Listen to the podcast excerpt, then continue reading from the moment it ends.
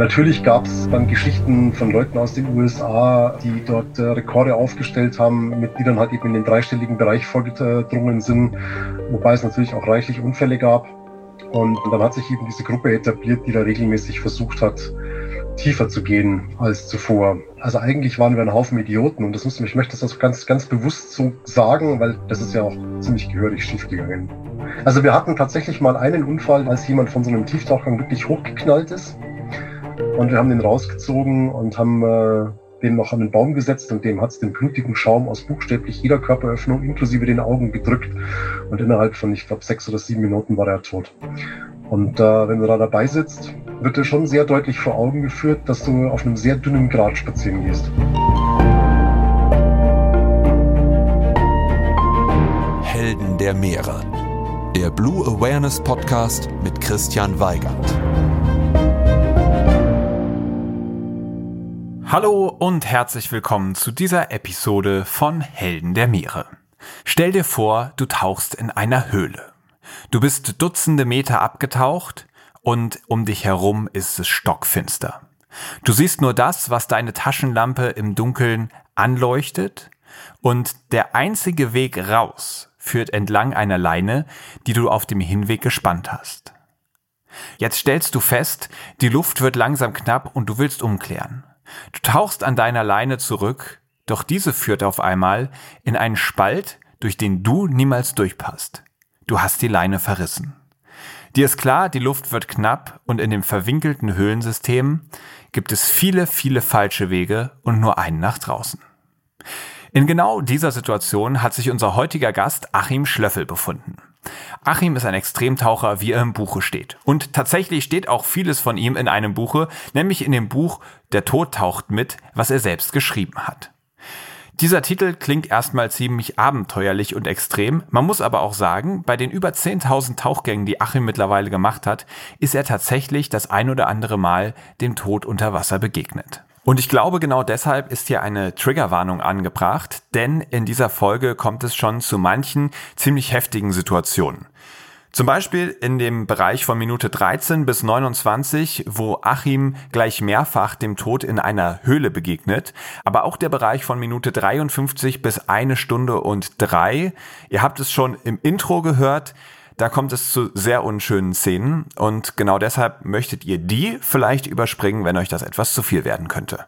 Aber keine Sorge, Achim steht nicht nur für haarsträubende Begegnungen mit toten Tauchern, sondern hat auch extrem viele spannende Tauchprojekte durchgeführt. Er ist als erster und einziger Mensch durch den kompletten Ärmelkanal getaucht. Er hat zahllose Wracks betaucht, war in vielen Höhlen unterwegs und hat einfach einen so reichen Schatz an Erzählungen, dass ihr euch wirklich auf eine spannende Folge freuen könnt, in der er uns mit durch den Ärmelkanal nimmt, mit in dramatische Situationen nimmt, mit in seinen allerersten Tauchgang, aber auch mitnimmt zu Dummheiten, die er als junger Mann getan hat und aus denen wir jetzt lernen können, wie wir auch große Tiefen sicher erreichen können. Freut euch auf eine spannende Folge mit Achim Schlöffel. Advertorial Wenn ich mir einen Film anschaue, dann ist das fast immer eine Naturdoku. Denn nichts fasziniert mich so sehr wie die Wunder, die unser Planet zu bieten hat. Besonders, wenn sich diese unter der Wasseroberfläche abspielen. Und allen, die solche Dokumentationen genauso lieben wie ich, möchte ich eine Empfehlung aussprechen. Und zwar haben sich Disney und National Geographic zusammengetan und stellen im April, passend zum Earth Month, Initiativen zum Schutz, zur Wiederherstellung und zur Wertschätzung von unserem Zuhause in den Mittelpunkt. Besonders den Earth Day, nämlich Montag, den 22. April 2024, solltet ihr euch notieren. An diesem Tag starten einige Highlights, darunter auch die Dokumentation Die geheimnisvolle Welt der Oktopusse, die vom Oscar-Preisträger und Meeresenthusiasten James Cameron produziert wurde. Ich durfte die dreiteilige Doku schon vorab anschauen und bin begeistert von diesen Tieren. Sie haben drei Herzen, blaues Blut und können sich durch ein Loch von der Größe ihrer Augäpfel zwängen. Sie sind intelligent, sozial und neugierig, aber zugleich auch furchterregend. Sie sind Meister der Tarnung und Verwandlung und sie besitzen erstaunliche Fähigkeiten, die die menschliche Vorstellungskraft übertreffen. Neugierig geworden? Selbst abtauchen in die geheimnisvolle Welt der Oktopusse könnt ihr am 22. und 23. April jeweils ab 20.15 Uhr auf National Geographic Wild im TV oder ab dem 22. April auf Disney Plus im Stream. Hi Achim. Hi. Schön dich zu erwischen. Ich habe es jetzt schon eine ganze Weile probiert und du bist ja nur unterwegs vom einen Einsatz zum nächsten. Jetzt hat es endlich geklappt. Ich freue mich riesig, dass du da bist. Herzlich willkommen bei Helden der Meere. Vielen Dank. Ich habe das weißt du vielleicht gar nicht, den Hinweis von dir von einem Hörer bekommen. Der rief mich an und erzählte, ey, ich finde den Podcast klasse, aber eine Person fehlt mir da drin. Das ist Achim Schlöffel, der hat so spannende Geschichten zu erzählen. Den musst du unbedingt mal einladen. Genau das ist jetzt geschehen und das auch nochmal als Hinweis an euch da draußen, die dem Podcast zuhören. Falls ihr Leute kennt, die ihr gerne hören möchtet, dann lasst mich das gerne wissen, denn genau so ist dieses Gespräch zustande gekommen. Und nachdem ich dein Buch gelesen habe, Der Tod taucht mit, erwarte ich da jetzt relativ viel, weil was du in deinem Leben alles erlebt hast, Achim, ich würde fast sagen, das geht auf keine Kuhhaut. ja. Ja, es äh, waren intensive 50 Jahre. Allerdings, und wenn man jetzt denkt, der Tod taucht mit, Mensch, das ist aber ein ganz schön reißerischer Titel. Zugegebenermaßen, das habe ich am Anfang auch gedacht. Ich habe dann aber festgestellt, tatsächlich bist du dem Tod unter Wasser ja doch das eine oder andere Mal begegnet. Und bevor wir jetzt aber direkt zu so knallhartem Tobak kommen, lass uns mal vorsichtig einsteigen mit der ersten Kategorie Meeresrauschen. Meeresrauschen. Vielleicht magst du uns mal mitnehmen. Was ist für dich der perfekte Tauchgang? Puh, der perfekte Tauchgang ist für mich eigentlich immer wenn ich zum einen noch so ein Quäntchen intaktes Meer sehen darf oder intakte Natur sehen darf und irgendwas, was zumindest für mich neu ist. Okay, und kannst du da vielleicht irgendwie zurückblickend eine Situation rauspicken, wo du sagen würdest, ja, also zu dem Zeitpunkt, das war damals wirklich ein perfekter Tauchgang für mich, in die du uns mitnehmen kannst? Äh, tja, da gibt es so viele. Also was das, was ich gerade gesagt habe, sehr schön widerspiegelt ist, ich habe vor zehn Jahren mal eine Weile auf Palau verbracht. Und also zum einen war die Gegend für mich neu, zum anderen ist es tatsächlich, was die Natur angeht, äh, noch sehr intakt, vor allem im Vergleich zu vielen anderen Tauchplätzen, die wir so kennen. Gerade die tieferen Geschichten, wir haben dann Wrack betaucht im 60, 65 Meter Bereich, das zwar vor uns schon betaucht worden ist, aber jetzt nicht irgendwie ständig. Das auch sehr unangetastet war. Und äh, das hat eigentlich so all die Komponenten gehabt, die es für mich zu einem perfekten Tauchgang machen. Und wie muss ich mir das vorstellen? Du tauchst dann ab und was begegnet dir dann unter Wasser, wo du dir denkst, Mensch, da ist die Natur aber doch noch mal ein Stücken mehr intakt als an anderen Orten? Also woran machst du das fest? Was konkret erlebst du da? Also das fängt natürlich mit Artenreichtum an. Also wenn du heute an einem Riff tauchst und keine toten Korallen vor dir hast und keine Plastiktüten überall dazwischen und äh, vielleicht einfach doch noch eine Fülle an verschiedenen Fischen und, und anderen Lebewesen, wie du es halt leider eben an vielen, ich sag's immer, totgelutschten Plätzen, wie jetzt zum Beispiel leider, leider viele im Roten Meer in Ägypten, wo du das einfach nicht mehr hast. Also insbesondere, wenn du Aufnahmen kennst von, äh, von der Generation vor mir jetzt, die äh, da in den, in den 60er Jahren gefilmt hat und du schaust dir so Videoaufnahmen an und vergleichst es mit heute, dann ist es einfach traurig, ja. Und äh, wenn du dann eben an Plätze kommst, wo du dieses Gefühl so ein bisschen zurückbekommst, dann ist es natürlich super. Abenteuer Ozean. Das Abenteuer Ozean, zumindest das Tauchen, begann für dich ja mit sieben Jahren in einem Urlaub auf Kreta. Und zwar wurdest du von einem Griechen, Kostas war sein Name, zu deinem ersten Tauchgang mitgenommen. Vielleicht magst du mal erzählen, wer war dieser Kostas und wie kam es überhaupt dazu, dass er dich zum Tauchen mitgenommen hat? Also ich war immer schon äh, sehr, sehr wasseraffin. Ich habe, hab, glaube ich, schwimmen können, bevor ich richtig laufen konnte habe sehr viel Zeit im Wasser verbracht und habe zu dem Zeitpunkt als Siebenjähriger also auch schon im Bereich Leistungssport Schwimmen trainiert.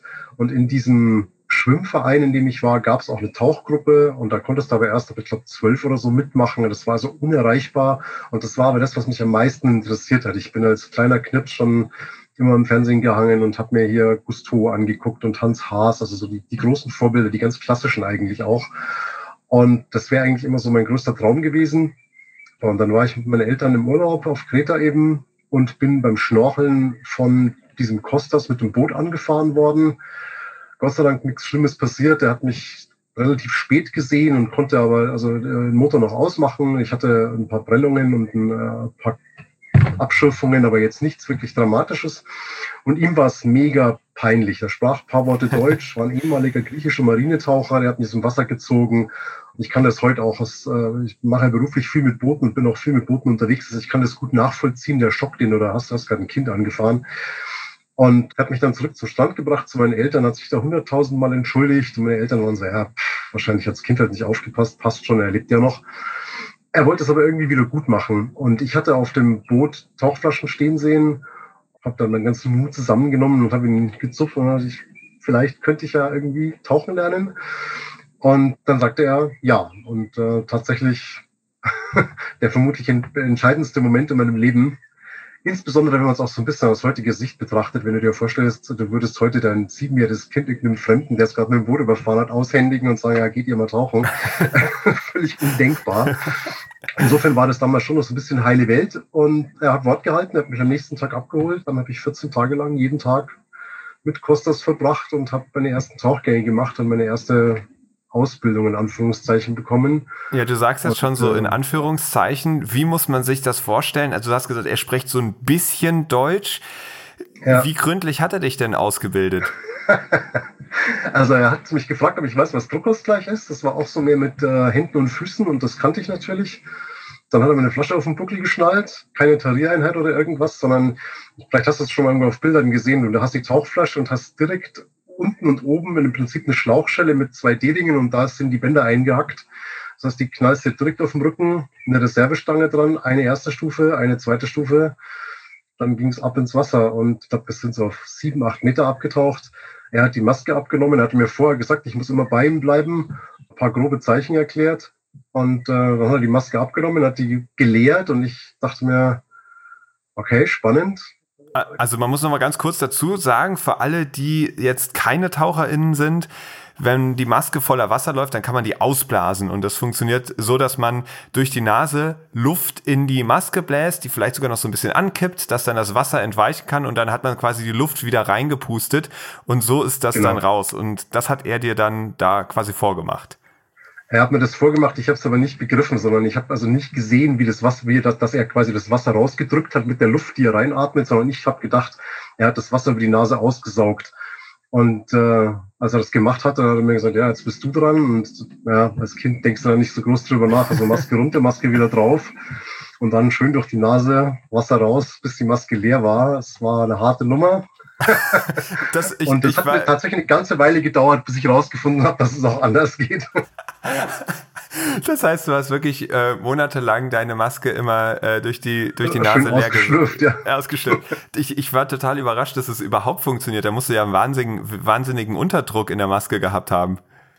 Ja, also es ist tatsächlich super unangenehm, ja, und natürlich bläst du dazwischen wieder rein. Ähm, ich habe das auch seit Jahren nicht mehr versucht, seit ich weiß, dass es anders funktioniert. Aber es war ähm, spannend. Oh und oh, ja. dann ja tatsächlich der erste Tauchgang, dann hat er gesehen, dass das funktioniert und dann sind wir abgetaucht. Und der erste Tauchgang waren, glaube ich, 34, 35 Meter, über 40 Minuten.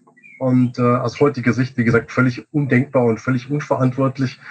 Aber es war wunderschön dann auch gleich mit Reserve. Er hatte vorher also gesagt, wenn du nicht mehr atmen kannst, dann gibst du mir ein Zeichen, dann müssen wir eine Reservestange ziehen. Und dann bist du halt hochgeschwommen, hast dich unter das Boot gehängt, auf zwei, drei Meter hast gewartet, bis dann tatsächlich die Luft alle war, machst also so einen Sicherheitsstopp und dann weiter. Und das haben wir dann ja, 14 Tage lang jeden Tag zwei, dreimal gemacht. Wahnsinn. Und danach konnte ich's. Also als ich einen Tauchkurs gemacht habe, den ersten, habe ich, war so die Regel, okay, 20 Meter, dann ist Schluss. Und wenn man mal irgendwie bis zu 30 abtauchen möchte, dann ist es schon ein Deep Dive. Da muss man dann einen Advanced Diver für machen und sowas. Also das heißt, da mit dem Siebenjährigen direkt auf 34 Meter runter, das ist schon eine Hausnummer. Ja, also ich, gerade heute auch als, als, als, Vater, meine Söhne sind jetzt neun und äh, die haben auch mit sechs sowas natürlich, äh, klar, die sind in Bergen von Tauchausrüstung aufgewachsen, aber die lasse ich heute maximal sechs, sieben, acht Meter tauchen, äh, weil mir alles andere einfach zu heiß wäre. Ja. Ja, und dann hast du gesagt, ihr seid dann wirklich 14 Tage getaucht. Das klingt ja wirklich für so ein Kind nach dem absoluten Abenteuerurlaub jeden Tag mit dem Kostas, diesem Griechen, der einen erst über den Haufen gefahren hat, abtauchen und die Unterwasserwelt erkunden. Hast du heute noch Kontakt zu Kostas? Nein, also ähm, ist tatsächlich was, worüber ich seit vielen, vielen Jahren immer wieder nachdenke. Ich habe es auch mal probiert. Ich habe äh, einen Schulfreund, der Grieche ist, über den wir auch mal versucht haben, ähm, was rauszufinden, aber er kann eigentlich realistisch nicht mehr leben. Also ich bin jetzt 50, das heißt, es ist 43 Jahre her und er war damals in Rente, also er war in den späten 50ern, frühen 60ern, also das ah. ist realistisch nicht möglich. Und ich habe ihn tatsächlich leider nie wieder gesehen. Er hat mir, als wir uns verabschiedet haben, eine, eine Pfeife geschenkt, ähm, weil ich die ganz toll fand, die er so hatte. Und die habe ich bis heute noch. Das ist aber tatsächlich das einzige Erinnerungsstück. Ich habe mir das oft gedacht, ich hätte ihn gerne nochmal gesehen und ihm gesagt, was er damals angetriggert hat, was er angestellt hat sozusagen, jedenfalls aus Sicht meiner Eltern. Und dann hast du wie verrückt das Tauchen weiterverfolgt und mit 16 Jahren bist du dann zum ersten Mal, wie es der Titel deines Buches sagt, mit dem Tod getaucht. Du hattest zu dem Zeitpunkt mit 16, was ja Wahnsinn ist, bereits über 800 Tauchgänge absolviert und hast eine Höhle gefunden in Österreich, die du erkundet hast. Da wurdest du von einem Freund immer hingefahren und der ist dann wieder abgebraust und hat dich Stunden später wieder abgeholt. Ja, das war eine sehr praktische Geschichte. Der hatte eine, also eben schon einen Führerschein, der war 19 damals und der hatte eine Freundin in Salzburg. Ah. Und die hat er halt am Wochenende besucht und das war super. Ich gesagt, kannst du mich rausschmeißen, kannst du deine Freundin fahren und wenn du fertig bist, kommst du wieder. Ja. Magst du uns mal diese Höhle beschreiben? Wie taucht man da rein? Was hatte die so für Begebenheiten? Warum hat sie dich so fasziniert? Also ich habe die natürlich nicht entdeckt, sondern die war bekannt und ich hatte da irgendwo drüber gelesen und habe dann äh, so lange gesucht, bis ich sie gefunden habe. Zum damaligen Zeit war es tatsächlich auch so, dass es da eigentlich keine Reglementierungen gab. Also es gab jetzt nicht, dass man sagt, da hätte sich irgendwo melden müssen oder es war verboten oder wie auch immer. Das war eben ein Quellkopf, der ungefähr so 100 Meter von der Straße weg, von der Bundesstraße äh, im Wald liegt wenn man dort abtaucht, der ist es relativ klein, das kann man sich vorstellen, vielleicht vier, vier Meter in so einem Kessel. Also wenn man, wenn man nur vorbeigeht und nicht weiß, was es ist, dann könnte man denken, es ist einfach ein Waldtümpel. Mhm. Und in diesem Tümpel geht's dann weg. Und das ist im Prinzip eher, also kein Gang, sondern eher eine Ebene, eine Breite. Ähm, ist ungefähr vielleicht 1,50 Meter hoch und eben sehr, sehr breit. Also ich würde jetzt, ich war schon seit Jahrzehnten nicht mehr da. 20, 30 Meter, würde ich sagen, kann man sich eher wie eine horizontale Spalte vorstellen. Okay. Und äh, wenn man durch die durchtaucht, das geht ungefähr so 80 Meter weit, dann kann man wieder auftauchen an einer Stelle. Und in dieser Stelle kann man dann an Land weitergehen. Sehr, sehr schmal, sehr, sehr eng, also so, dass man sich eigentlich nur seitwärts bewegen kann. Und dann ungefähr nochmal so nach, was wird es da sein, vielleicht 30 Meter, schwer zu schätzen jetzt, kommst du wieder an so einen Tümpel und in dem kannst du abtauchen. Sehr eng, sehr verwinkelt. Und nach einer Weile öffnet sich das dann und wird relativ groß und ist äh, dann eigentlich eher wie, eine, wie ein Dom, kann man sagen. Also man kann, man kann sich eine Kathedrale vorstellen, bei der man aus der Decke, aus einem Loch rauskommt. Das ist dann schon sehr, sehr großzügig. Okay. Du hast in dieser Höhle schon einmal Lebensgefahr erlebt. Und zwar ist zwischen zwei Flaschen das Verbindungsstück gebrochen. Und du hast geschrieben, du hast nur gerade so geschafft zu überleben. Das hat dich allerdings nicht ausgebremst, sondern nur noch angestachelt. Kannst du dir erklären, warum? Ich bin grundsätzlich, du kannst mich auch heute noch, wenn du, wenn du willst, dass ich irgendwas mache, dann musst du mir erzählen, dass es nicht geht oder dass ich es nicht kann. Das ist immer das, was mich am allermeisten triggert mit so Rückschlägen habe ich es nicht. Also ich bin jemand, der immer einen Weg findet. Ähm, ich kann auch tatsächlich, also jeder, der mich so ein bisschen kennt, der weiß, alles, was ich mir so in meinem Leben vorgenommen habe, habe ich früher oder später hingekriegt. Das hat manchmal lang gedauert. Das war manchmal ein sehr kurviger und steiniger Weg, aber unterm Strich habe ich das Ziel eigentlich immer erreicht. Das ist diese, diese Sturheit, ja, dieses, ich, ich will das, ich will dahin, okay, dann hat es jetzt eben nicht funktioniert, dann muss man es eben anders versuchen und dann weiter. Mhm. Das hast du dann auch getan. Dein Ziel war es, zu dieser Kathedrale zu gehen und den Grund dieser Kathedrale zu erreichen. Doch während du dich für den Tauchgang fertig machst, kommen da zwei Frauen, Anfang 20, die irgendwie ganz nervös sind, auf dich zu und fragen, was du davor hast. Richtig, die saßen da an diesem Tümpel, was mich sehr irritiert hat, weil ich da eigentlich vorher noch nie jemanden gesehen hatte. Ich war vorher vielleicht, weiß ich, zehnmal oder so da. Und die haben mich dann eben angesprochen, äh, was ich da machen würde und äh, was werde ich da machen, ja, Bergsteigen. Ich glaube, ich war so ein bisschen pumpig, wie du halt mit 16 so bist, wenn ich, wenn ich irgendwelche Mädels anquatschen. Die hat sich da aber nicht beirren lassen und sagte dann, ja, du hast da so viel Ausrüstung und so dabei, wie lange, du gehst hier tauchen, wie lange bleibst du denn im Wasser? Und ich sagte so, ja, zweieinhalb Stunden oder so. Und dann wurde die super nervös und sagte, naja, also unsere beiden Freunde sind da jetzt drin, die sind ungefähr zweieinhalb Stunden unterwegs, die haben aber nur eine Flasche dabei gehabt. Und da hat es bei mir eigentlich dann schon geklickt, wo ich mir dachte, ach du Scheiße, ähm, eine Flasche und dann hat die so ein bisschen weiter erzählt, naja, die haben vor ein paar Wochen im Urlaub einen Kurs gemacht und haben jeder irgendwie so eine Handvoll Tauchgänge und äh, haben jetzt davon gelesen und äh, sind da jetzt eben unterwegs. Und dann bin ich recht schnell geworden und habe auch nicht meine ganze Ausrüstung zusammengebaut, sondern habe tatsächlich nur ein Doppelgerät gepackt und bin rein. Und in dieser Ebene, die ich vorhin beschrieben habe, war die Sicht schon sehr, sehr, sehr schlecht. Und ich bin dann auf, ähm, also man muss sich da, sag ich mal, auf der rechten Seite halten, um zu dieser Auftauchstelle zu kommen. Und ich bin dann relativ zügig mit Leine bis zu dieser Stelle getaucht, habe festgestellt, da ist niemand. Bin dann davon ausgegangen, dass die also irgendwo in dieser Ebene sein müssen. Und habe mit der Leine, also das ist tatsächlich völlig glatt, und habe dann mit der Leine sozusagen eine Schlaufe gezogen, bin also nach links rüber und habe aber immer weiter Leine raus und bin sozusagen in den Bogen zurückgetaucht, weil ich mir gedacht habe, sehen tust du nichts, die Sicht ist bescheiden ähm, vielleicht kannst du die mit der Leine fangen, weil ich wusste, auf dieser Ebene ist sonst nichts. Ich habe die also äh, gerade in meinen ersten Tauchgang recht ausgiebig betaucht, bis ich selber für mich rausgefunden habe, wo es weitergeht. Und äh, das hat dann auch nicht lange gedauert, bis ich gemerkt habe, ich habe was in der Leine und bin dann der Leine wieder nachgetaucht und bin in den ersten Taucher geschwommen, der eben tot war und keine, keine Maske, keinen Lungenautomaten und auch kein Gas mehr. Die Flasche war leer und habe den dann ein Stück vor mich hergeschoben, bis ich den zweiten erwischt habe. Und der hatte auch fast kein Gas mehr, ein bisschen was drin, auch kein Automaten, keine Maske mehr. Hab die dann liegen lassen, bin raus ähm, und hab mir draußen nur eine neue Flasche geschnappt, die ich schon im Becken abgelegt hatte, weil bei mir die Luft dann langsam auch knapp geworden ist und bin mit der Flasche zurück und habe die beide raus. Und äh, dann war aber denen wohl offensichtlich draußen auch schon klar, dass da was nicht mehr stimmt. Und die hatten dann die Behörden verständigt. Und als ich tatsächlich mit den beiden Toten rausgekommen bin, ähm, war dann Feuerwehr und Polizei und da ein riesen, riesen dann hm. Was macht das mit einem 16-jährigen Jungen, da zwei Leichen rauszuholen? Ja, die Frage kam nach dem Buch tatsächlich sehr, sehr häufig ähm, und ich kann das gar nicht so, so einfach beantworten. Ähm, ich habe ich habe in verschiedenen Interviews immer wieder gesagt, du bist in, mit dem Alter einfach jung, dumm und hältst dich für unsterblich. Und das stimmt natürlich auch. Ich denke, da ist auch eine gewisses, ein gewisses Maß an Arroganz dabei. Äh, du warst selber zigmal in dieser Höhle. Du bist in diesem Alter sehr überzeugt, dass du das alles kannst, ja. Ähm, weil es ja auch bis dato immer gut gegangen ist. Also auch wenn es mal ein bisschen brenzliger war, aber es hat immer funktioniert. Und ich tatsächlich hat es mich nicht sonderlich ähm, ja, nicht sonderlich blöd klingt jetzt so wahnsinnig kalt. Das ist es natürlich nicht, ja. Also mir war schon die Tragweite und die Tragik dieser Geschichte bewusst, aber es ist jetzt nicht, dass es mich persönlich irgendwie gebremst hätte oder, ähm, oder mir einen Dämpfer verpasst hätte. Hm. Du hast ja auch geschrieben, du hast noch nicht mal dem Kumpel, der dich abgeholt hat, davon erzählt und auch deinen Eltern abends beim Abendbrot hast du nichts von der ganzen Sache erzählt.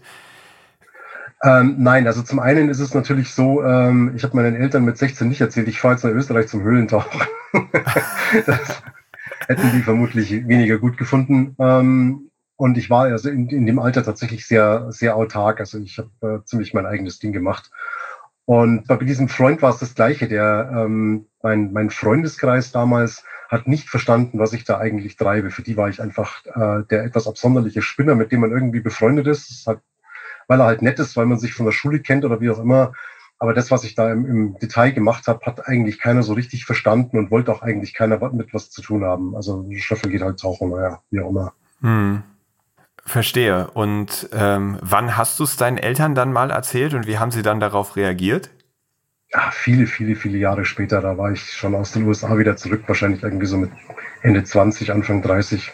Okay, okay. Aber auch da ist es so, dass es also für meine Eltern ist es auch tatsächlich immer ganz schwer greifbar gewesen. Meine Eltern haben beide nichts mit Wassersport am Hut und sind, ohne das jetzt werten zu meinen, großartige Eltern, aber sie sind schon der, der Prototyp des, des braven deutschen Einfamilienhäuschen Job bis zur Rente, das muss alles so in, in Kisten und Schubladen, sage ich jetzt mal. Und es hat ewig lang gedauert und ich glaube, bis heute sind sie zum einen nicht besonders glücklich mit dem Weg, den ich gewählt habe, und zum anderen ist er für sie auch nicht nachvollziehbar. Also insbesondere meinen Vater, der so das Pflichtbewusstsein in Person und von, von der Lehre bis zur Rente in der gleichen Firma als Lehrling rein, als Geschäftsführer raus und Pflichtbewusstsein und Minentag hm. krank und so weiter.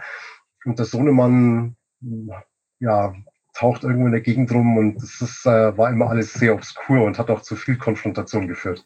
Das kann ich mir vorstellen. Jetzt nochmal zurück zu dieser Höhle. Du hast gesagt, es war nicht dein letzter Tauchgang dort. Tatsächlich hast du zwei Wochen später, glaube ich, den Boden der Kathedrale erreicht. In wie vielen Metern? Weißt du das noch?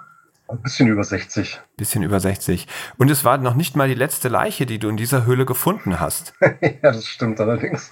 Kannst du dich noch ähm, an das, an, an, den zweiten Fall erinnern? Weil da bist du dann ja scheinbar deutlich mehr in Panik geraten als bei dem, bei der ersten Situation, die du eben beschrieben hast. Ja, es ist natürlich immer ein großer Unterschied, ob du äh, damit rechnest, weil du jemanden suchst, dass da irgendwas liegt, ja, äh, oder irgendjemand liegt, oder ob du völlig unvorbereitet irgendwas reinstolperst.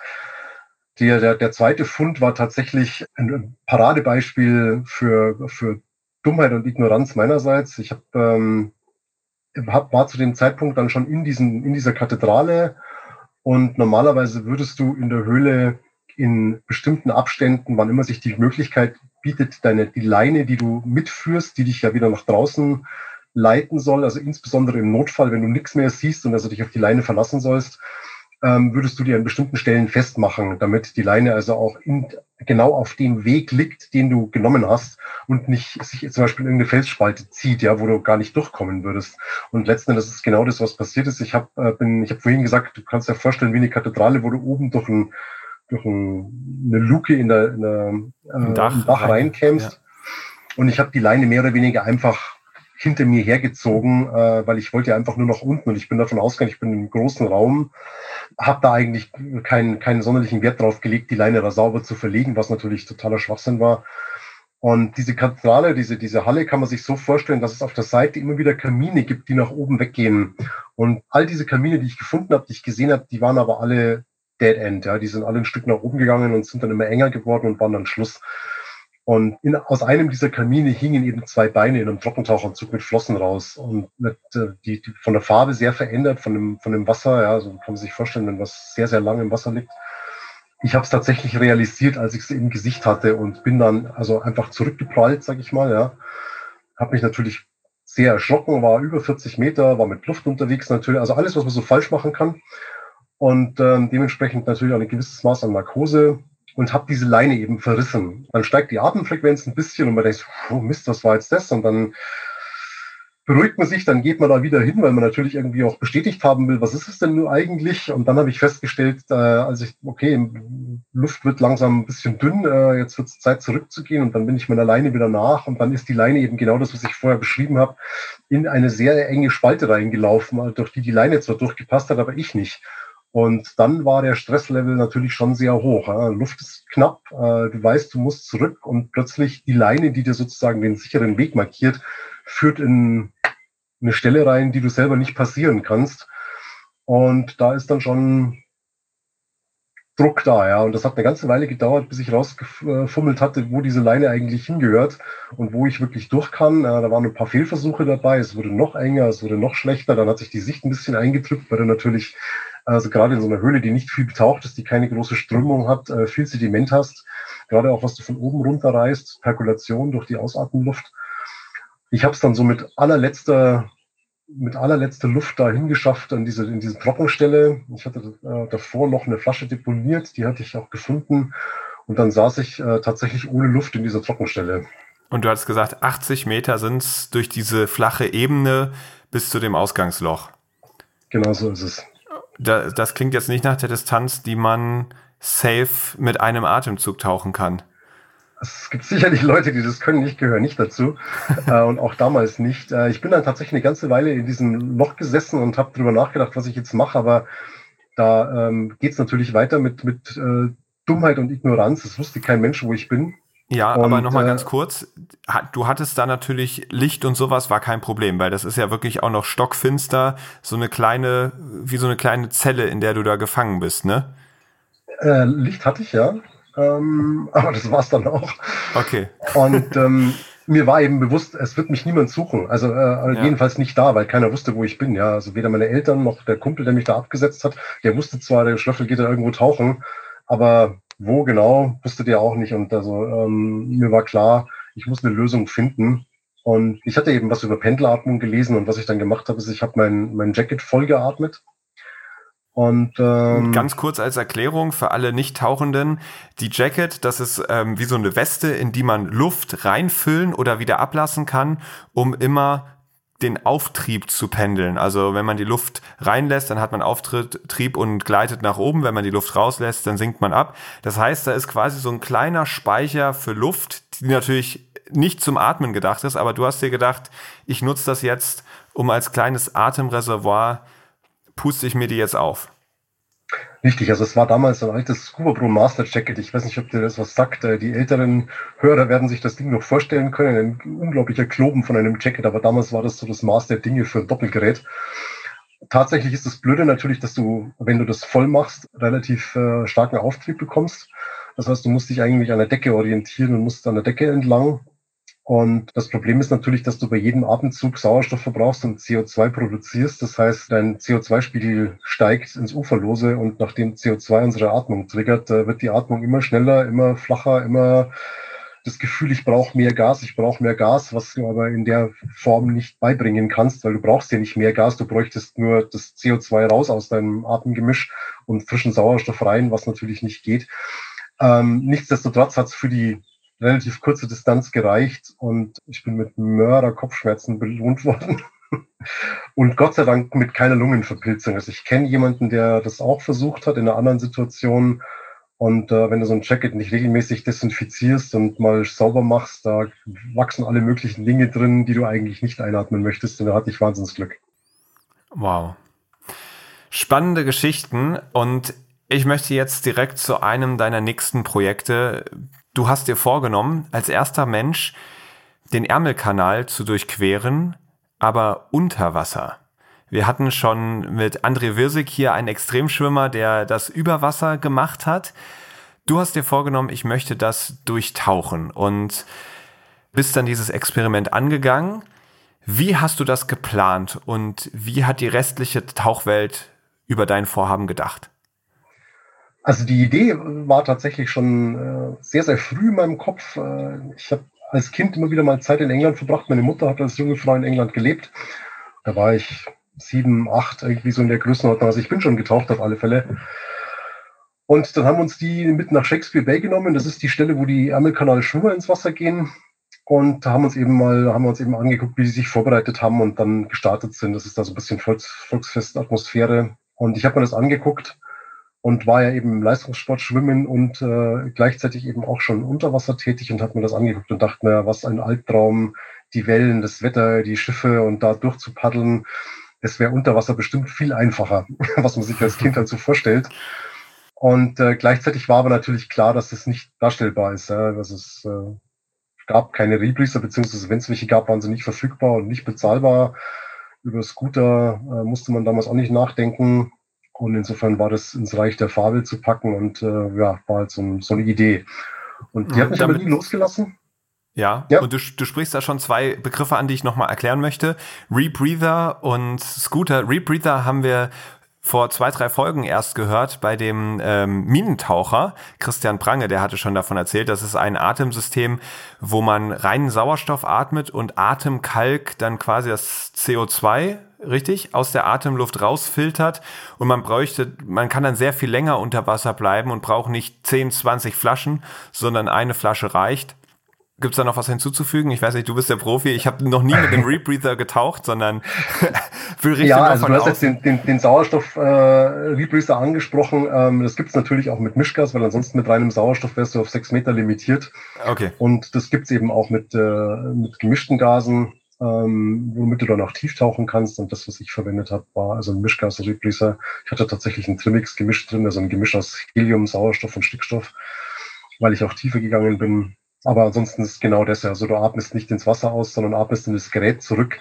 Das Gas wird chemisch gereinigt vom CO2 und dann atmest du es wieder ein und ergänzt sozusagen nur den Sauerstoff, den dein Körper verbrannt hat. Okay, okay, sehr schön. Und ein Scooter, das ist einfach ein Unterwasser-Fortbewegungsgerät. Das ist wie so ein kleiner Torpedo mit zwei Griffen dran. Der hat eine Batterie drin und läuft dann von alleine und man muss nicht strampeln, sondern kann sich davon durchziehen lassen. Und das sind natürlich zwei Voraussetzungen, die gegeben sein müssen, damit man den Ärmelkanal durchqueren kann. Man kann das nicht alleine alles strampeln und man kann auch nicht 20 Flaschen mitnehmen. Ähm, und als du die Idee hattest, da durchzutauchen, gab es diese Technik noch nicht oder sie war zumindest für dich noch nicht irgendwie erreichbar. Richtig, genau. Also ähm, es gab selbstverständlich Scooter und also, ähm, aber natürlich nichts, was äh, über die Distanz und die Zeit, die nötig gewesen wäre, zu ziehen. Und dann waren sie natürlich auch nicht bezahlbar. Also insbesondere für kein Kind, aber auch für den normalen Taucher war das was, was eigentlich nicht jeder Taucher im Keller hatte. Ja. Mhm. Naja, dann sind die Jahre ins Land gegangen und 2010 oder so, 2009 war es dann eben so, dass die Rebreather-Technik verfügbar war. Ich hatte sehr, sehr, sehr viel Erfahrung gesammelt auf diversesten Systemen. Ich habe selber welche entwickelt und zur Serienreife gebracht und habe darauf ausgebildet und hatte auch diverse ähm, Systeme. Insofern war das plötzlich was, was verfügbar war. Dann hing es eigentlich mehr noch an den Scootern und der Batterietechnologie. Und dann ähm, hat mich eben mein Freund der Patrick Bonitzmüller angesprochen, der sicherlich dem einen oder anderen tauchenden Zuhörer was sagt. Das ist die Firma Bonnex gewesen, die aus meiner Sicht damals mit die, die, die besten oder damals sicherlich die fortschrittlichsten Scooter gebaut haben. Und der sagte, pass auf, ich, ich weiß, du hast diese bescheuerte Idee und ich glaube, ich habe das passende Gerät in der Schublade ähm, oder beziehungsweise die Idee zu dem passenden Gerät, wollen wir das nicht was zusammen machen? Wir würden dich da unterstützen ja, dann war es plötzlich greifbar. Okay, dann hol uns mal ab. Wie lange und wie tief muss man da tauchen? Und was hat der Rest der Tauchwelt gesagt? Die Frage hast du noch nicht beantwortet. waren, die alle, waren die alle, haben die gesagt, du bist ja völlig verrückt oder haben die gesagt, ah Mist, äh, jetzt macht er das vor uns? Wie, wie sieht das aus? Also, die kürzeste Distanz zwischen Dover und Calais sind, ich glaube, 33 Kilometer Luftlinie. Und der Kanal ist an der Stelle der tiefsten so irgendwas so ein bisschen über 50, 57 irgendwie so. Und ja, es ist die meistbefahrene Schifffahrtsstraße der Welt. Und das kannst du wie eine Autobahn vorstellen, in der einen Richtung und in der anderen Richtung, mit Mittelleitplanke sozusagen. Es ist unglaublich dreckig und es hat sehr, sehr, sehr heftige Strömungen, die mit den Gezeiten wechseln. Das sind so die, die Umgebungsbedingungen. Ich habe dann gesagt, ich möchte mich eigentlich auch auf nichts auf nichts und niemanden verlassen müssen, außer auf mich selbst. Ich mache das komplett im Alleingang. Und der Kanal ist ein sehr bekanntes Gewässer. Man weiß genau, welche Strömung mit wie viel Knoten zu welcher Zeit von wo nach wo fließt und so weiter. Das heißt, das kann man auch alles nachlesen. Das heißt, dadurch, dass es so ein durchkartografiertes Gewässer ist, kann man auch sehr gut planen. Und ich habe dann gesagt, okay, wenn ich dann und dann starte und den und den Kompasskurs für die und die Zeit mit der Strömung und dann Slackwater, so und so lang andere Navigation, also schlicht und einfach Uhr und Kompass, dann ist das vermutlich gut zu machen. Und ich gehe einfach tief, das heißt, ich äh, halte mich von den Schiffen fern und dann sollte das eigentlich gut zu machen sein. Und das ist unterm Strich genau das, was ich dann auch gemacht habe. Genau, das war der 29.06.2012. Um 3 Uhr nachts klingelt der Wecker. Du packst deine Sachen, gehst an den Strand, ziehst dich an und es ist klar, jetzt geht's los. Wie fühlst du dich? Wie soll ich sagen? Also, wir hatten es, der, der ursprüngliche ähm, Plan war ein Jahr früher und ich habe aber bei einem Testtauchgang festgestellt, dass ich eine Vibration am Gerät habe aufgrund der extrem hohen Geschwindigkeit des Scooters und habe es dann abgeblasen im letzten Augenblick und gesagt, nee, wenn es nicht perfekt ist, dann mache ich es nicht, das ist mir das Risiko zu hoch. Und dann kam die ganze Szene natürlich um die Ecke. ja, da, schau, wir haben gleich gesagt, dass der Schwätzer ist, alles Quatsch, mhm. alles Blödsinn, jetzt hat er gekniffen. Und ist ein Jahr lang vor sich hingespottet worden. Ich habe gedacht, ihr könnt mal alle den Schuh aufblasen, spottet nur. Mei, in, in dem Moment denkst du, an den Tauchgang. Ähm, also ich glaube, wenn du, wenn du in dem Moment im Wasser stehst und dann anfängst dir zu überlegen, oh Gott, was ist jetzt wenn, dann äh, solltest du dich wieder ausziehen und zurück ins Bett gehen. Ich Nein, man muss so ja auch dazu sagen, was wäre wenn, also wenn dann irgendwas schief geht, dann bist du mitten auf dem Ärmelkanal komplett auf dich alleine gestellt. Das wäre wahrscheinlich nicht gut ausgegangen, oder? Wenn der Scooter ausfällt? Nee, dann hast oder? du einfach verloren. Da hast du verloren. All in, okay. Man, man muss es, ich habe ich hab diesen Tauchgang immer als Höhlentauchgang. Ich habe den immer als Höhlentraverse betrachtet. Also sprich, du hast zwei Höhlensysteme, du gehst auf der einen Seite rein, verbindest es mit dem anderen System und kommst wieder raus. Und äh, da hast du auch keine Möglichkeit, dazwischen aufzutauchen. Du kannst entweder ja. umdrehen, wenn es kürzer ist zum Einstieg, oder du musst es durchziehen. Und dann ist es eben eine Frage der Planung. Ich hatte meinen Rebreather-Redundant dabei, ich hatte die Gasversorgung für jeden Rebreather-Redundant dabei und ich hatte den Scooter doppelt ausgelegt dabei. Und meine Gasreserven wären so lang gewesen, dass selbst wenn der Scooter die Grätsche gemacht hätte, in der Mitte, also Worst-Case-Szenario, dann wäre es zwar sehr, sehr lang gewesen und ich wäre sicher ganz woanders rausgekommen, aber ich hätte es schwimmen können. Okay, das, das war mir gar nicht so bewusst. Das klingt dann auf jeden Fall schon mal etwas abgesicherter, als ich es mir vorgestellt habe. Nochmal zurück zu der Frage, jetzt hatte ich dich unterbrochen. Wie fühlst du dich dann kurz bevor es losgeht? Ist das Adrenalin? Ist das höchste Konzentration? Ist das vielleicht totale innere Ruhe und Flow? Eher letzteres. Also ich bin, das, die Frage kommt immer wieder mal, ich bin kein Adrenalin-Junkie. Das ist was, was mir überhaupt nicht liegt. Ich glaube, ich bin sehr bedacht, sehr planend und ähm, tatsächlich habe ich es ja auch für mich gemacht. Also es wurde im Nachhinein immer wieder so, ja, mit die PR-Agentur, die mich damals betreut hat, die, ja, und Weltrekord, ich kann bis heute den Rekord nicht entdecken. Rekord ist für mich immer was Vergleichendes, ja. Also der, der am schnellsten läuft, der am weitesten springt, ich bin der einzige Spinner, der durch den Ärmelkanal getaucht ist. Gut, aber das ist kein Rekord, sondern ich habe gesagt, das funktioniert und ich habe es bewiesen. Und äh, damit war das für mich auch erledigt. Also da, das, ich, ich wollte für mich wissen, dass es funktioniert. Und äh, das war es dann auch. Und insofern, als ich gestartet habe, ich war irgendwie happy, dass es jetzt endlich losgeht und äh, war sehr auf die Sache konzentriert. Der Start war tatsächlich auch relativ schwierig. Was war ja. daran schwierig? Ähm, wir hatten, als ich gestartet bin, tatsächlich einlaufende Flut äh, und ich ähm, bin 45 Minuten bei null Sicht gescootert und hatte immer Bodenkontakt und ich konnte, die Sicht war so schlecht und die Strömung so stark, dass ich nicht sagen konnte, ob ich tatsächlich mich vorwärts bewege oder ob ich immer noch in ein Meter Wassertiefe bin und dahinter aus dem Wasser schaut und die alle am Strand stehen und lachen. Das war eigentlich so das Bild, das ich vor Augen hatte. Und das hat tatsächlich 45 Minuten gedauert, bis sozusagen die Wolke aufgegangen ist und ich gemerkt habe, oh, da ist tatsächlich, es geht runter. Ähm, ich habe mich in der Zeit vorwärts bewegt und dann habe ich den eigentlichen Tauchgang starten können. Aber der Anfang war echt gruselig. Okay, und dann bist du mit dem Scooter gefahren. Du hast im Buch geschrieben, der fährt 30. Wie schnell ist der? Bis zu 325 Meter pro Minute. 325 Meter pro Minute, genau. Ich habe das dann mal umgerechnet, das sind 5 Meter pro Sekunde oder so etwa 20 ja. km/h, so über den Daumen gepeilt. Aber 5 Meter pro Sekunde ist schon relativ viel, vor allem wenn man sich überlegt, wie groß die Sichtweite unter Wasser nur ist. Wie war das an dem Tag? Also man muss zum einen sagen, das ist die Geschwindigkeit, die er konnte. Ähm, ich bin ihn nicht die ganze Zeit Fullspeed gefahren, weil es einfach auf, aufgrund der Sicht äh, schlicht nicht möglich war. Im Kanal selber, das ist immer schwierig, die Sicht abzuschätzen, wenn du keine Referenz hast. Ja, wenn ja. du also jetzt nicht den hm. Fisch oder den Felsen oder was auch immer hast, wo du sagen kannst, ah, okay, das ist die tatsächliche Entfernung. Ähm, du fährst in dieses Grau-Grün rein und ja, hoffst, dass da nichts kommt. Ich, ich vermute, die Sicht war so um die zehn Meter. Okay. Also das heißt, du hattest wirklich, du bist da hingeglitten und wenn was kommen sollte, hattest du auch nur ein, zwei Sekunden bis zum Einschlag und es kam dann ja tatsächlich was. Ja. Also es ist tatsächlich ein extrem dreckiges Gewässer. Ähm, ich habe immer wieder mal Kontakt mit relativ großen Teerklumpen gehabt, die da äh, lang getrieben sind. Sehr, sehr unangenehm. Und äh, das Unangenehmste war tatsächlich ein großer Schifffahrtscontainer, der äh, halb versunken, also der mehr oder weniger neutral an mir vorbeigezischt ist. Und den hätte ich tatsächlich um Haaresbreite erwischt. Ja. Der war eben auf ein bisschen über 20 Meter, kam der plötzlich in Sicht und dann war er auch schon wieder vorbei. Ähm, aber den, wenn ich Fullspeed erwischt hätte, das wäre relativ ungut gewesen. Mhm. Da stelle ich mir auch schwer vor. Ich meine, wie viele Stunden hast du insgesamt gebraucht?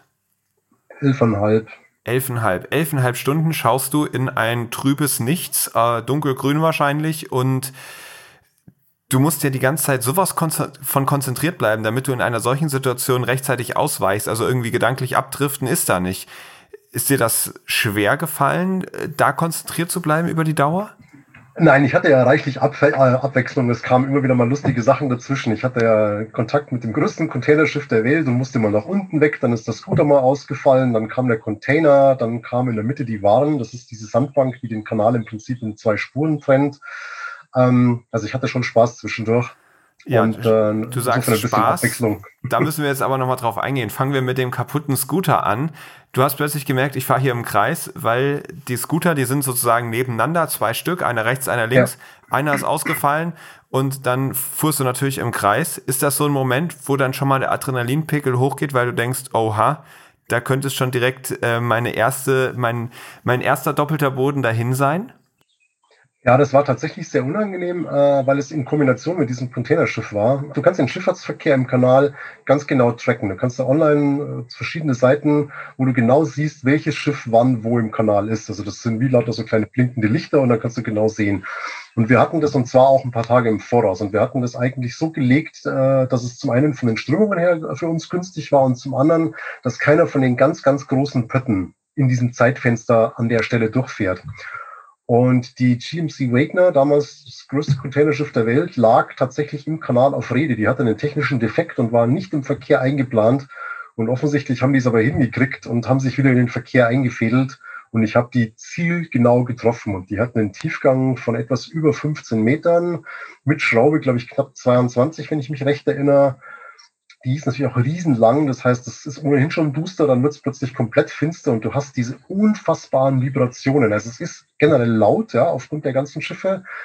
Aber das Schlimmste an dieser Begegnung war tatsächlich zum einen die Vibration und zum anderen dieses Nichtwissen, wie nah bist du an dem Schiff dran. Also ich habe nur gemerkt, da ist irgendwas riesengroßes. Ich konnte es aber nicht sehen. Und es war einfach so eine, so eine Urbedrohung, wo du ja denkst, das ist jetzt nicht gut. Und die Vibration war eben so stark, dass sich meine Maske mit Wasser gefüllt hat und ich den Rebreather Mundstück nicht mehr festhalten konnte mit den Zähnen. Das heißt, ich habe die Hand gebraucht, um diesen Rebreather festzuhalten, damit sich der nicht äh, mit Wasser füllt. Und dann diese Scooter, muss man äh, verstehen, sind durch einen Read-Kontakt, also durch einen Magnetkontakt im Prinzip geschalten. Und dieser blöde Kontakt hat sich durch die Vibration ein Stück verschoben und dann ist der eine Scooter eben ausgefallen. Jetzt hast du die Maske, die sich ständig mit Wasser füllt. Du hältst den Rebreather fest, weil er so stark vibriert, dass du ihn nicht mehr richtig äh, mit den Zähnen halten kannst und plötzlich fängt der blöde Scooter bei Fullspeed an, Brummkreise zu drehen. Das ist dann schon relativ unangenehm. Allerdings und äh, da hast du ja wahrscheinlich irgendwie das ungute Gefühl, da könnte gleich irgendeine Schraube kommen und mich erwischen. Ja. Ja. Was, was ab nach unten. Ab nach unten. Ja. Das heißt, wie, wie tief warst du vorher und wie, wie tief bist du dann abgetaucht? Also ich bin auf circa 25 Meter gewesen, als das passiert ist und bin Stangengrad nach unten, bis es Patsch gemacht hat und ich den Grund erwischt habe auf 54 Meter. Okay, wow. Und äh, war das auch so eingeplant, irgendwann mal so tief zu kommen oder musstest du dann mit irgendwie neuen Deko-Stops, also Deko-Stops sind Dekompressionsstops, wenn man ganz tief taucht, braucht quasi der Körper, speziell das Blut und die Sättigung des Blutes, wir wollen es jetzt hier nicht zu sehr im Detail verlieren, ein wenig Zeit noch in gemäßigterem Druck, bevor man überhaupt wieder an die Oberfläche kommen kann. Das hat dann ja wahrscheinlich deinen kompletten Plan ganz schön über den Haufen geschmissen. Tatsächlich nicht, weil ich, ähm, also ich bin von der Durchschnittstiefe von 30, 35 Metern ausgegangen für die ganze Zeit.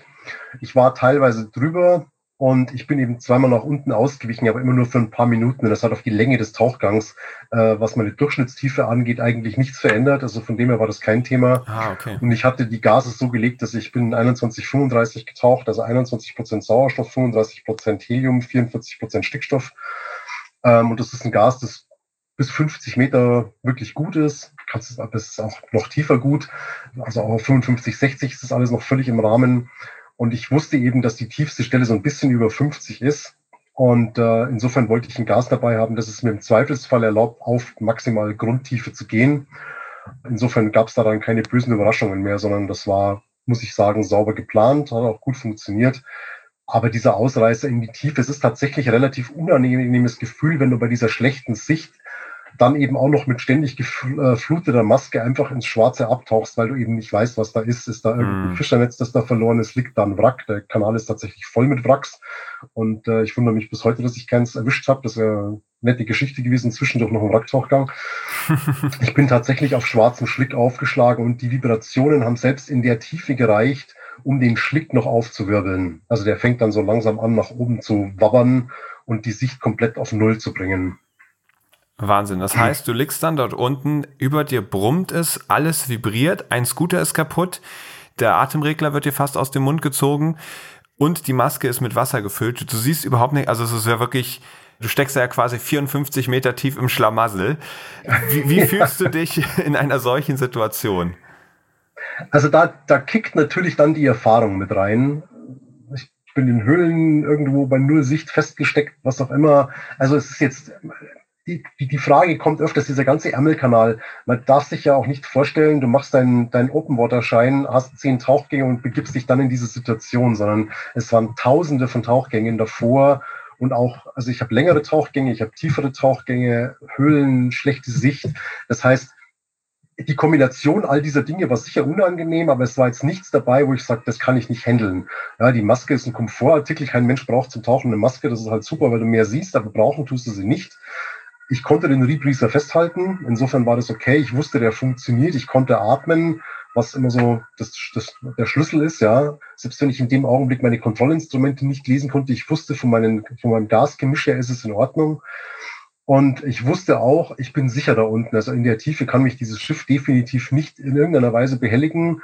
Und es fährt. Also das heißt, die Gefahr verschwindet wieder. Ähm, das heißt, aussitzen, liegen bleiben, atmen und warten. Und das hat vier, fünf Minuten gedauert. Und dann wurde das alles wieder besser. Die Vibrationen haben nachgelassen, Maske ausblasen, Scooterschalter fummeln, bis wieder alles funktioniert und dann langsam wieder auftauchen und ans andere Ende des Ärmelkanals tauchen. Du bist dann tatsächlich auch in Frankreich angekommen. Hast eben gesagt, du warst elf Stunden unterwegs. Wie lange hat es dann gedauert, bis du wirklich auftauchen konntest? Weil wir haben eben über diese Deko-Stops gesprochen. Du warst dann da. War dann schon die Freude groß? Ich habe es geschafft. Oder ist dann wirklich noch Konzentration angesagt, bis du auch wirklich die Zeit abgewartet hast, um aufzutauchen und ja, an Land zu gehen. Wann war für dich so der Moment, wo du gesagt hast, jetzt habe ich es geschafft? Ist das, wenn du drüben ankommst oder ist das, wenn du aus dem Wasser steigst? Und wie viel Zeit lag eigentlich dazwischen? Ich habe 160 Minuten Deko gehabt. Ich glaube, die gesamte Tauchzeit, ich müsste mal nachschauen, das waren etwas über zwölf Stunden, die ich effektiv im Wasser war. Die 45 Minuten Startzeit hat der Rechner nicht mitgezählt, also die müssten wir eigentlich noch draufzählen. Also nach den 45 Minuten äh, im, im Flachwasser da in England äh, waren es 12 Stunden und 23 Minuten, die ich effektiv im Wasser war. Davon waren 160 Minuten Dekompression. Als ich wieder Boden gesehen habe und gemerkt habe, so, okay, jetzt geht's, du kannst eine, eine, eine, dem, dem Bodenprofil nachtauchen und es wird flacher, guckst als allererstes wieder auf den Kompass und denkst dir, na hoffentlich ist es die richtige Seite. Dann denkst du natürlich so ein bisschen drüber nach. Also ich hatte natürlich einen Plan, wo ich rauskommen will, aber die, die, die Möglichkeiten, wohin es mich hätte treiben können, waren schon groß. Also ich hatte die Tage zuvor mit meiner Frau auch noch die Küste dort abgefahren und mir so ein bisschen angeguckt, wo kannst du denn rauskommen. Meine größte Angst war tatsächlich, den blöden Fährhafen zu treffen. Das wäre der GAU gewesen. Ähm, wenn du plötzlich feststellst, oh, ich bin im Fährhafen, da gehörst du überhaupt nicht hin. Das hätte also auch tatsächlich rechtlich Probleme geben können. Es hätte mich aber auch nach Belgien abtreiben können. Also von dem her war ich relativ gespannt, wo ich tatsächlich bin. Und es war eine Punktlandung, das war das Coole an der Geschichte. Dann war tatsächlich der Aufstieg war sehr, sehr unangenehm, weil du aufgrund der, der Nähe zum Boden und der Wasserbewegung wieder relativ schlechte Sicht hast. Die Strömung kam von der Seite. Äh, ich hatte das ganze Geraffel dabei. Ähm, der ursprüngliche Plan war ja, dass mich mein Team abholt. Ähm, also ich habe, als ich auf 21 Meter war, eine Boje geschossen und da war so ein GPS-Tracker dran. Und der Plan war, dass mein Team sieht dann, okay, jetzt ist er in Dekompression, jetzt ist der Trecker an der Oberfläche, dass die kommen, dass Taucher ins Wasser kommen, die mir den Scooter abnehmen, die mir die zusätzlichen Flaschen abnehmen, damit diese Deko eben etwas angenehmer wird. Und es kam aber keiner. Und äh, dann beginnst du natürlich automatisch zu überlegen, was stimmt hier nicht? Bin ich im falschen Land? Funktioniert der Trecker nicht? Stimmt irgendwas mit meinem Team nicht? Du machst ja natürlich, du hast Kopfkino, ja. Gleichzeitig spülst dich immer munter vor dich hin, du rempelst in irgendwelchen Kram rein. Ich bin in ein altes, versunkenes Fischerboot reingeknallt, in diverse Felsen. Ich habe tatsächlich beim Scooter dann auch noch einen von den Schrauts zerbrochen. Also von das sind diese, diese, diese Tuben, die um die Propeller sind. Mhm. Wollte natürlich auch kein Equipment verlieren und habe mich dann langsam nach oben gearbeitet. Und als ich tatsächlich aufgetaucht bin, hatte ich vor mir einen riesigen menschenleeren Strand und eine relativ breite, fast 200 Meter breite Brandungszone. Es war zu flach zu schwimmen, es war zu, zu tief, um sauber zu laufen. Also ich bin eigentlich auf allen Vieren durch diese Brandungszone gekrabbelt und habe diesen Scooter und den ganzen anderen Kram vor mir hergeschoben und jeder Brecher, der von hinten kam, hat mich einmal überschlagen. Es war tatsächlich ein relativ übler Ausstieg. Da sind auch noch ein paar Sachen kaputt gegangen, bis ich es dann irgendwann also an den Strand geschafft habe und dann festgestellt habe, dass dieser blöde Trecker tatsächlich ausgeschalten war. Also die Wellenbewegungen waren wohl so hart, dass es diesen Trecker, der war in einem alten Tauchlampengehäuse eingebaut. Mhm. Den hat es wohl tatsächlich gegen die Wand geklatscht und hat diesen Mikroschalter betätigt und der war schlicht und einfach aus. Und dann hat es eine Weile gedauert, bis ich den wieder aktivieren konnte. Und dann hat es nochmal eine gute Stunde gedauert, bis mich das Team gefunden hat. Also ich bin eine gute wow. Stunde auf diesem Strand gesessen und habe gedacht, wahrscheinlich ist es Frankreich. Schauen wir mal. Am Abgrund der Meere. Normalerweise geht es hier vor allem um Umweltauswirkungen, die wir an den Meeren erleben, aber in deinem Fall, der Tod taucht mit, ist natürlich auch ein Abgrund, den die Meere zu bieten haben, dass dort Unfälle passieren können, dass Leute, die sich selbst überschätzen, in wirklich ernsthafte Gefahr kommen. Und auch du hast deine Grenzen ja ganz gehörig ausgetestet. Ein Ort, an dem du das in jungen Jahren getan hast, war der Walchensee. Vielleicht magst du einmal beschreiben, was macht diesen Ort fürs Tieftauchen so besonders? Also, dass er tief ist. der Walchensee ist 200 Meter tief und ist im Prinzip äh, wie ein Kochtopf. Also er hat auf der einen Seite eine Steilwand, die berühmte Galerie, und die geht zwar mit ein paar kleinen Stufen drin, aber mehr oder weniger bis 200 Meter runter und dann ist es ein ebener Topf und auf den umliegenden drei Seiten sozusagen hast du ähm, flachere Einstiege, wobei es da auch noch ein paar Wände gibt. Es ist eins von den Gewässern, wo du sehr schnell auf sehr große Tiefe kommen kannst. Und er ist wunderschön. Ja. Und als du 16 warst, formte sich da eine Gruppe, die immer tiefer gehen wollte. Und ihr hattet damals eine Praxis entwickelt. Wie habt ihr euch da in die Tiefe gestürzt? Ähm, also eigentlich waren wir ein Haufen Idioten und das muss, ich möchte das ganz, ganz bewusst so, so sagen, weil tatsächlich ähm, man kann heute natürlich als Entschuldigung anführen, dass wir es vielleicht nicht besser wussten, wobei gegen Tieftauchen ist an und für sich ja nichts zu sagen. Wir sind dort mit Luft tief getaucht. Ähm, gut, äh, die, die Möglichkeiten äh, für Helium, Trimmix etc. waren damals in der Form sicherlich nicht gegeben, also insbesondere nicht für jedermann.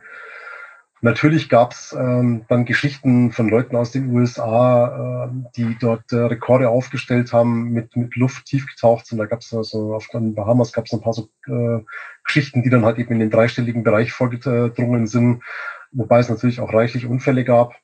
Und äh, dann hat sich eben diese Gruppe etabliert, die da regelmäßig versucht hat, tiefer zu gehen als zuvor. Das ist ja auch ziemlich gehörig schiefgegangen. Kannst du das ganz kurz erklären? Also, wo ist denn eigentlich das Problem mit Luft so tief zu tauchen? Also das erste Problem ist der Sauerstoff. Ich habe vorhin kurz, als du den Sauerstoffrepressor angesprochen hast, gesagt, der würde dich auf sechs Meter limitieren. Also reiner Sauerstoff unter einem Druck von 1,6 Bar wird giftig. Wenn du jetzt Luft tauchst, also Pressluft, dann äh, erreichst du diese 1,6 Bar bei 66 Meter Tiefe. Das heißt, wenn du mit Luft tiefer als 66 Meter tauchst, dann hast du einen Sauerstoffpartialdruck von über 1,6 Bar und damit läufst du Gefahr, dass du spontane Sauerstoffvergiftung erleidest. Und diese Sauerstoffvergiftung ist eine Vergiftung des zentralen Nervensystems, die dazu führt, dass du einen Krampfanfall bekommst, deinen Lungenautomaten verlierst und ertrinkst. Und zwar ohne Wenn und Aber. Und da gibt es auch keine großen Vorwarnzeiten. Und wenn, würden sie da auch nichts bringen, weil du auf Tiefe bist. Also du kannst ja eigentlich nichts dagegen tun. Und das zweite ist die sogenannte Stickstoffnarkose. Der Stickstoff unter Druck äh, wird narkotisch, das kann man mit Alkohol vergleichen. Und da ist es so, dass du, wenn du mit Pressluft tauchst, ab circa 30 Meter erfährt jeder Taucher mehr oder weniger Stickstoffnarkose. Das muss jetzt nicht so bilderbuchmäßig sein, dass sich einer den Automaten rausreißt und versucht, in dem nächsten Fisch anzubieten. Das ist natürlich Quatsch. Aber du hast auf alle Fälle eine äh, reduzierte Wahrnehmung, du hast äh, eine längere Reaktionszeit, du hast ein eingetrübtes Gesichtsfeld also eigentlich all die Symptome, die man auch vom Alkohol kennt. Und also nur weil man mit drei Weißbier vielleicht noch nach Hause fahren kann, heißt nicht, dass man es tun soll. Und vor allem, wenn dann eben was passiert, was Reaktionszeit verlangt, dann würde man vielleicht merken, ups, das hat nicht mehr funktioniert. Und beim Tauchen ist es das Gleiche.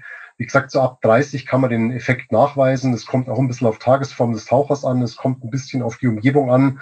Wenn ich heute bei kristallklarem warmen Wasser, was ich in Ägypten tauche, dann habe ich auf 30 den Effekt sicherlich nicht so stark, wie wenn ich jetzt im Weichensee bei 4 Grad und schlechter Sicht im Dunkeln umeinander tauche.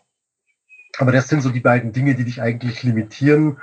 Und man ist eben davon ausgegangen, um wieder zu dem Alkohol zurückzukommen, es gibt ja nun Leute, die sich jeden Tag so und so viel Alkohol reinschütten und trotzdem irgendwie funktionieren. Und man sagt, na gut, die haben sich eben dran gewöhnt. Und so ist man damals davon ausgegangen, man kann sich an diese Stickstoffnarkose eben auch gewöhnen. Und diese Sauerstofftoxizität, die ich angesprochen habe, die schlägt halt nicht sofort zu. Es ist jetzt nicht so, dass du über 1,6 gehst und ad hoc diese Vergiftung hast, sondern es kommt drauf an. Also es kann dich nach zwei, drei, vier Minuten erreichen. Es kann dich aber auch erst nach einer halben Stunde erwischen. Es kann dich auch an einem Tag gar nicht erwischen. Das ist also ein bisschen russisch Roulette. Mhm. Und ihr habt euch dann gedacht, okay, dann probieren wir es einfach und ihr seid runter. Das waren dann keine schönen Tauchgänge von wegen, wir tasten uns langsam vor, sondern du beschreibst es so, ihr seid ein bisschen rausgeschwommen, habt die Augen zugemacht und habt euch so lange absinken lassen, bis euch so schummrig wurde, dass ihr dachtet, es geht nicht mehr. Und dann habt ihr begonnen, langsam wieder aufzutauchen. Richtig, ja. Also es, äh, das hat auch nichts mit Tauchen zu tun. Das ist einfach jung, dumm und ignorant. Das kann ich aus heutiger Sicht nicht anders sagen. Und es ist mir auch ganz wichtig, dass das kein Kapitel ist, auf das ich in irgendeiner Weise stolz bin. Ich werde auch mich nicht hinreißen lassen, hier irgendwelche Zahlen zu nennen. Aber das ist genau das, was du beschrieben hast. Wir haben die Augen zugemacht. Wir wollten einfach wissen, was kann unser Körper ab? Äh, was können wir ab? Und haben uns fallen lassen. Eine Hand am Inflator. Das ist der Knopf von diesem Jacket, über das wir vorhin schon gesprochen haben. Und ja, wenn du denkst, es geht einfach überhaupt nicht mehr, wenn, wenn alle Sinne anfangen verrückt zu spielen, drückst du auf diesen Knopf, um wieder einen Aufstieg einzuleiten, möglichst nicht schwimmen, möglichst keine Bewegung, die in irgendeiner Weise die Atemarbeit äh, steigern könnte oder den Effekt dieser Gase steigern könnte und sich dann wieder hochtreiben lassen, bis die Effekte verschwinden und dann gucken, wie tief war ich. Okay, und dann natürlich diese ganzen Dekompressionsstops und sowas beim Auftauchen einfach wieder machen. Ja. Ja. Und du hast im Buch geschrieben, das war ein absolutes Himmelfahrtskommando. Du hast eben auch schon gesagt, das ist nicht, ist auch wirklich gründlich schiefgegangen. Ihr wart etwa zwölf Personen. Wie viele davon haben das überlebt? Also äh, heute leben von diesen zwölf Personen, soweit mir bekannt, noch drei, wovon zwei nicht mehr tauchen. Und du, der Aber, noch tauchst. Ja, ja, gut. Äh, ich, ich bin der, der, der noch der taucht. Dritte, also, ja. Ich, ich, weiß aber nicht, dass es kann durchaus sein, dass es da noch äh, mehr gibt. Also es ist jetzt kein, kein enger Verbund gewesen. Man hat sich da eben lose getroffen, aber es hat da eben also einige ganz gruselige Unfälle gegeben. Ja, kann, kannst du da beschreiben, wie das dann war für euch, wenn dann etwas passiert ist? Was hat das dann mit der Gruppe gemacht? Man ist immer davon ausgegangen, dass derjenige einen Fehler gemacht hat, den man selber natürlich nicht macht, weil man selber ja perfekt und unsterblich ist. Das ist das, was ich vorhin gesagt habe. Du bist jung, dumm und unsterblich. Und das ist tatsächlich was, was ich, was mir mit jedem Jahr, das ich mehr habe und mit jeder, mit jedem Tauchgang, den ich mehr habe, immer mehr bewusst wird, wie ignorant wir in diesem Alter tatsächlich waren, ähm, gegenüber sämtlichen Warnzeichen, gegenüber sämtlichen Gefahren und wie groß das Wunder eigentlich ist, dass es äh, gut gegangen ist. Hm was ist denn dann da unten schiefgegangen? Konntet ihr das immer nachvollziehen? Also vielleicht Nein. kannst du uns das auch erzählen. So ein Unfall, wie hast du den dann erlebt? Was ist denn da eigentlich passiert? Also einfach nicht wieder aufgetaucht oder? Kam halt einer nicht wieder hoch, ja. Also wir hatten tatsächlich mal einen Unfall, das war allerdings nicht am Weichensee, sondern woanders, ähm, als jemand von so einem Tieftauchgang wirklich hochgeknallt ist.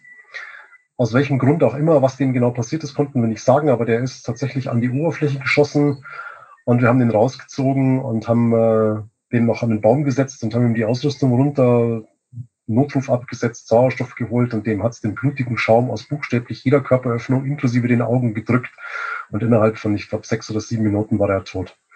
Und äh, wenn du da dabei sitzt, ähm, wird dir schon sehr deutlich vor Augen geführt, dass du auf einem sehr dünnen Grad spazieren gehst. Aber du bist trotzdem weiter spaziert. Ja. Krass. Wobei man natürlich auch sagen muss, dass du so schlimm es für, den, für denjenigen ist, der den es erwischt hat, natürlich davon lernst. Dass irgendwann setzt natürlich mal so ein bisschen der Verstand ein. Und du, also ich hatte ja das Glück, ich bin dann in die USA gegangen und habe da äh, damals eigentlich das große Glück gehabt, so ein paar Schlüsselfiguren kennenzulernen, die äh, mir die Flausen auch ausgetrieben haben und mir gezeigt haben, hey, es gibt sichere und vernünftige Wege, diese Geschichten zu machen vielleicht wäre es, wenn ich diese Gelegenheit nicht gehabt hätte, bei mir dann auch irgendwann schiefgegangen. Die Wahrscheinlichkeit spricht dafür. Aber ähm, natürlich ist viel von der Taucherei äh, im Blut geschrieben. Ja? Also das kann man nicht anders sagen. Also das, das äh, ist ja nicht nur im Sporttauchbereich so oder im privaten Bereich. Das ist ja zum Beispiel auch in den ganzen Tabellen, die wir heute haben, US Navy etc. Da wurde schlicht und einfach mit Menschen experimentiert und mit deren Leben und deren Gesundheit und die Erkenntnisse, die man da gewonnen hat, hat man niedergeschrieben. Und aufgrund dieser Erkenntnisse tauchen wir heute sicherer. Hm. Wie steht's bei dir um das Thema Angst? Das klingt ja eher so, als ob du angstbefreit gewesen wärst, zumindest zu dieser Zeit. Nein, ich äh, bin ein großer Fan der Angst. Ähm, ich glaube, dass Angst wahnsinnig wichtig ist. Ich glaube, das ist ein Gefühl, das ähm, bei uns sehr negativ belegt ist. Also wenn du, wenn du mit jemandem sprichst und dem unterstellst, der hat vor was Angst, wirst du immer als erstes ein Nein hören und, und diese Abwehr. Und ich glaube aber, dass das falsch ist. Ich glaube, dass das ganz, ganz wichtig ist, weil die Angst das ist, was uns letzten Endes bewahrt davor, Dinge zu tun, denen wir nicht gewachsen sind. Ja, also es, man muss, ich habe das auch geschrieben, man muss äh, sehr klar unterscheiden zwischen rationaler Angst und irrationaler Angst. Also der, derjenige, der in der Nacht das Knacken hört und denkt, der Geist liegt unterm Bett, das ist irrationale Angst, das ist Quatsch, das muss man, damit muss man sich auseinandersetzen und das muss man überwinden. Ähm, oder um es aufs Tauchen zurückzubringen, wenn ich heute in den Baggersee gehe, äh, in dem ich schon tausendmal war und da einen Nachttauchgang allein zu machen, drehe mich jeden zweiten Flossenschlag um, weil ich denke, das Monster von Loch Ness ist hinter mir, dann ist das irrationale dumme Angst, die muss ich überwinden, an der kann ich arbeiten, weil da muss das Gehirn einschalten und muss sagen, da ist einfach nichts, ja. Also da ist kein großer böser Fisch, da ist kein Monster und da ist auch nicht der böse äh, Massenmörder hinter mir, der zufällig auch nachts zum Tauchen geht. Das ist einfach Quatsch. Ja. Ähm, nichtsdestotrotz dreht sich jeder von uns um in der Situation, ja. Aber ähm, und dann gibt es natürlich die rationale, die rationale Angst, ja. Wenn ich heute äh, mit Luft irgendwo tief tauche und feststelle, mir geht's nicht gut, und dann setzt die Angst ein, dann ist die Angst wichtig und wertvoll, weil man die sagt so, hey, du hast die Grenze überschritten, hier gehörst du nicht hin, geh. Ja. Was möchtest du heute Menschen sagen, die die Tiefe suchen und Rekorden nachjagen? Also ich bin nie Rekorden nachgejagt. also grundsätzlich glaube ich, dass Tauchen kein vergleichender Sport sein sollte, sondern dass man tauchen sollte, um zum einen, um sich zu entspannen, um wirklich die Schönheit der Natur zu erleben und auch ein Verständnis dafür zu entwickeln. Und ich kann jedem, der, der sich fürs Tauchen interessiert, nur raten, vernünftige Ausbildung zu machen. Also tatsächlich ist das äh, ein absolutes Trauerspiel. Da mache ich mich wieder super unbeliebt, das ist mir aber egal. Ähm, wenn ich mir anschaue, wie du heute Tauchausbildung serviert bekommst, dann läuft es mir eiskalt den Rücken runter und das wird tatsächlich jedes Jahr schlimmer. Es erzählt zwar jeder Verband, nein, nein, das wird immer besser und immer besser, aber tatsächlich kannst du heute, wenn du eine Kreditkarte und Puls hast, innerhalb von vier Stunden Video gucken und zweimal in den Pool springen, eine Karte bekommen, auf der draufsteht, dass du zertifizierter Taucher bist. Und das ist eine Frechheit, das ist menschenverachtend, das ist äh, eine Frechheit der Natur gegenüber, die diese Leute kaputt machen, weil sie es einfach nicht richtig gelernt haben. Und äh, man lässt diese Leute sich einfach in Gefahr begeben. Ja, das kommt noch dazu. Und ich sehe das bei uns im Verband. Wir kriegen so viele Anfragen für unsere Skill Refinement Kurse von Leuten, die Ausbildung gemacht haben, die einen Kurs gemacht haben, die danach ein paar Mal privat zum Tauchen gegangen sind, sei es im Urlaub oder hier, und dann sagen so, wir fühlen uns so unsicher, wir fühlen uns so überhaupt nicht vorbereitet auf diese Geschichte wir brauchen Ausbildung, wir brauchen Hilfe und das ist äh, für mich jedes Mal wieder der Beweis, dass da einfach ganz viel im Argen liegt. Mhm. Also, Fazit, vorsichtig sein, gute Ausbildung suchen und nur ganz, ganz langsam die Grenzen erweitern, wenn man wirklich gut betreut, begleitet ist und weiß, was man tut. Ja, sich einen Mentor suchen. Dann kann man auch Tiefen, die in den dreistelligen Bereich gehen, irgendwann mit viel Übung und Erfahrung erreichen, aber sicher. Selbstverständlich. Wir springen in die nächste Kategorie, Logbuch, in dem wir so ein bisschen wissen wollen, was bei dir eigentlich im normalen Leben so los ist. Logbucheintrag. Neben deinem Dasein als Berufstaucher, und ich weiß, hier sind gerade noch ganz viele Fragen offen, liegt daran, dass wir noch eine weitere Folge aufnehmen werden, in der es ganz speziell darum geht, du hast schon erzählt, du bist nach Amerika ausgewandert und, und, und. Da ist viel passiert, es gibt wieder viele Geschichten, die kommen alle noch. Also da ein bisschen Geduld. Aber du hast neben dem Berufstaucher-Dasein auch noch zwei weitere spannende Projekte am Laufen. Das eine ist der Aquazap, ein Scooter oder eine Scooterfirma, die eben diese Unterwasser-Fortbewegungsgeräte hergestellt haben und da vielleicht auch lange Zeit die Marke Nummer eins war. dann ist sie so ein bisschen in der Versenkung verschwunden und jetzt, großer Trommelwirbel, hast du diese Marke gekauft. Ja, richtig. Mit dem Ziel? Also sicherlich mit dem Ziel, sie wiederzubeleben, aber auch mir so ein bisschen einen Traum zu erfüllen. Ähm, ich habe den, also der, der Josef Rupprecht, der Aquazept gegründet hat und sein Leben lang betrieben hat, äh, hat den ersten Zept, glaube ich, 67 gebaut, hat für viele Hollywood-Produktionen äh, Scooter gebaut, für viele Streitkräfte um die ganze Welt rum. Und das war lange Zeit so ein bisschen das Synonym, wenn du heute sagst Tempotaschentuch, dann meinst du ein Papiertaschentuch, aber es war halt das Tempo. Und lange Zeit war der Zepp halt der Scooter. Es gab nichts anderes. Wenn du einen Scooter, dann hast du einen Zepp gekauft, ja. Ich habe tatsächlich den Josef Rupprecht 1999 habe ich dem einen Brief geschrieben und ich hatte etliche Scooter bei dem gekauft über die Jahre und äh, kannte den auch ganz gut. Und gesagt, hey, du hast gesagt, du würdest vielleicht in Rente gehen, du möchtest aufhören, ich würde es gerne übernehmen.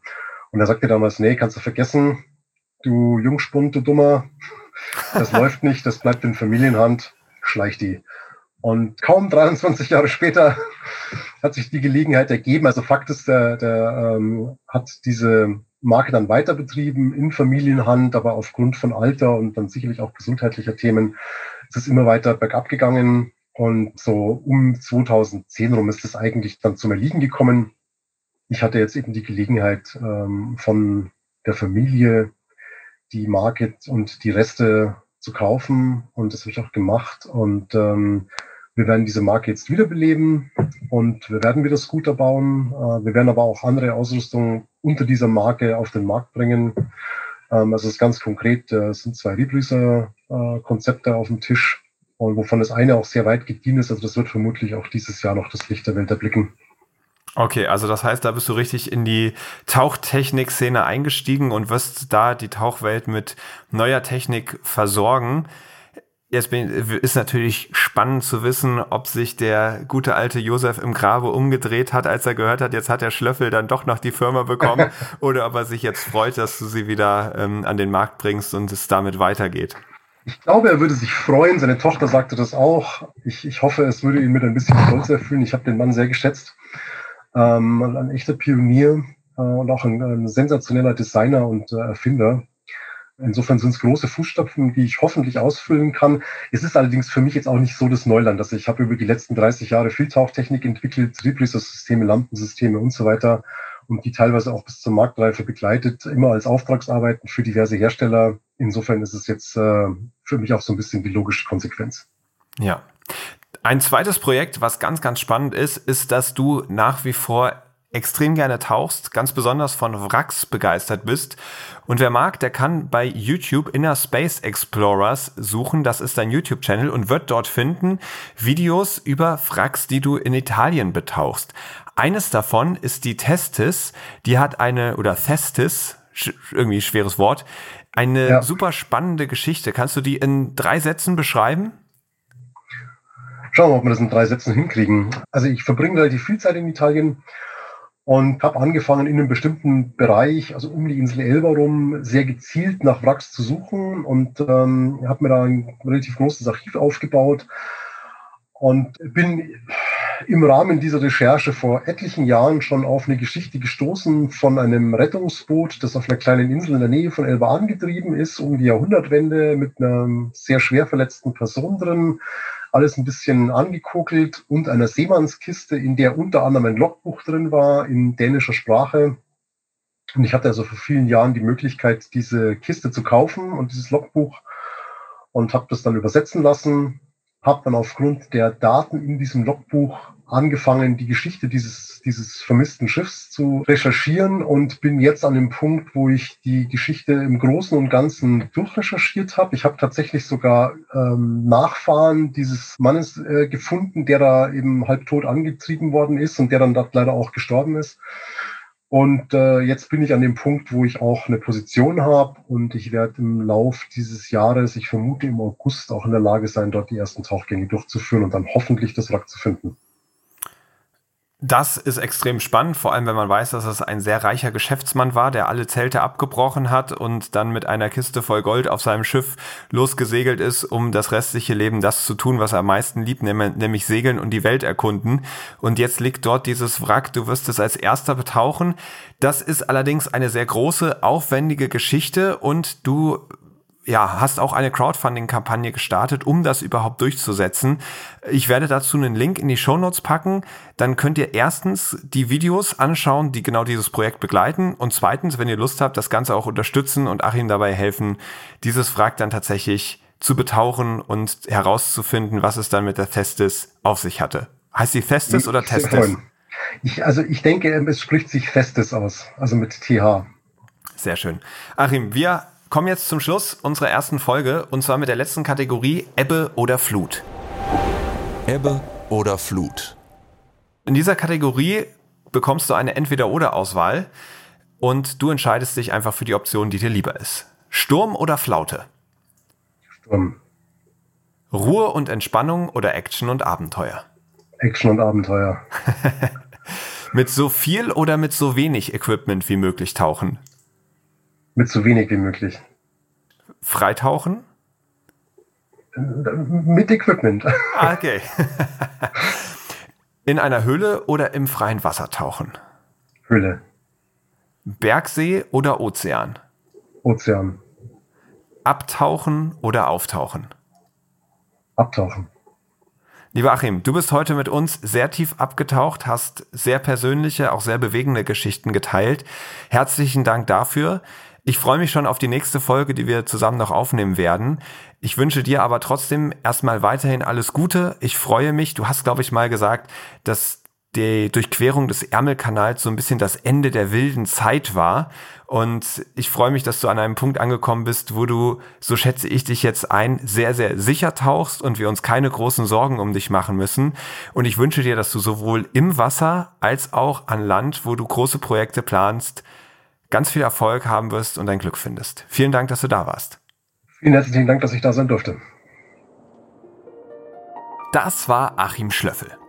Und das war eine Folge, die war sehr intensiv und die hat gezeigt, dass Licht und Schatten manchmal sehr nah beieinander liegen. Das haben wir in der Vergangenheit schon ganz oft gehört, dass die Schönheit der Meere und gleichzeitig die Verschmutzung, die Zerstörung der Umwelt nahe beieinander liegen. Und Heute haben wir auch wieder gesehen, dass das Abenteuer und auch die Begeisterung auch sehr nah an Gefahr und möglicherweise auch schlimmen Konsequenzen liegen können. Und für mich ist es ja mit diesem Podcast das erklärte Anliegen, ganz viel Begeisterung für die Meere überspringen zu lassen. Und für mich war das heute auch nochmal ein Warnhinweis, dass bei all der Begeisterung, die man vielleicht für irgendwas empfindet, stets eine große Vorsicht gefragt ist, sich da jetzt nicht blind in irgendein Abenteuer zu stürzen, dem man vielleicht nicht ganz gewachsen ist. Und ich habe schon das Gefühl, dass wir mit diesem Podcast durchaus große, große Lust dazu machen, viele abenteuerliche Situationen in den Meeren auch selbst mal zu erleben. Also mir geht es auf jeden Fall so. Und vielleicht ist das heute auch ein ganz sinnvoller Reminder gewesen, dass auch ich mich dann frage, wie gut kennst du dich in dem Bereich aus? Wo liegen deine Grenzen? Und mit wem kannst du so etwas sicher machen? Achim hatte zwischendurch mal den Mentor angesprochen, den man sich suchen soll. Das ist natürlich ein guter Hinweis. Also wirklich die Leute, die genau das, was man gerne erleben möchte, schon längst erlebt haben, die um Hilfe zu fragen und sich dann erklären zu lassen, wie man das Ganze sicher tun kann. Und das kann auch mal bedeuten, dass das Abenteuer, das man sich wünscht, nicht gleich morgen machbar ist, sondern dass, ja, auch ich mich dann da vielleicht mal gedulden muss und mir das erarbeiten darf. Also Stück für Stück daran wachsen und dann irgendwann auch in die Fußstapfen der Helden der Meere zu treten, die mich für diese Sache begeistert haben. Ich hoffe, euch hat diese Folge gut gefallen. Wenn dem so ist, lasst mir gerne eine gute Bewertung da, teilt das Ganze mit Freunden und Familie, damit die Begeisterung und in diesem Fall auch die kleine Warnung möglichst weit getragen wird. Denn das ist ja genau das, was wir vom Blue Awareness e.V. erreichen wollen, möglichst viele Menschen für die Meere zu begeistern. Wenn ihr da selbst mitmachen wollt, dann werdet doch ein Mitglied im Verein oder unterstützt uns durch eine Spende. So, das war's jetzt von dieser Folge. Wir hören uns in 14 Tagen wieder bei der nächsten Folge von Helden der Meere. Aufnahme, Produktion und Schnitt Christian Weigand. Musik Paul Timmich und Dorian Behner. Design Malte Buck. Sprecher, Intro und Kategorien Moritz Schelius.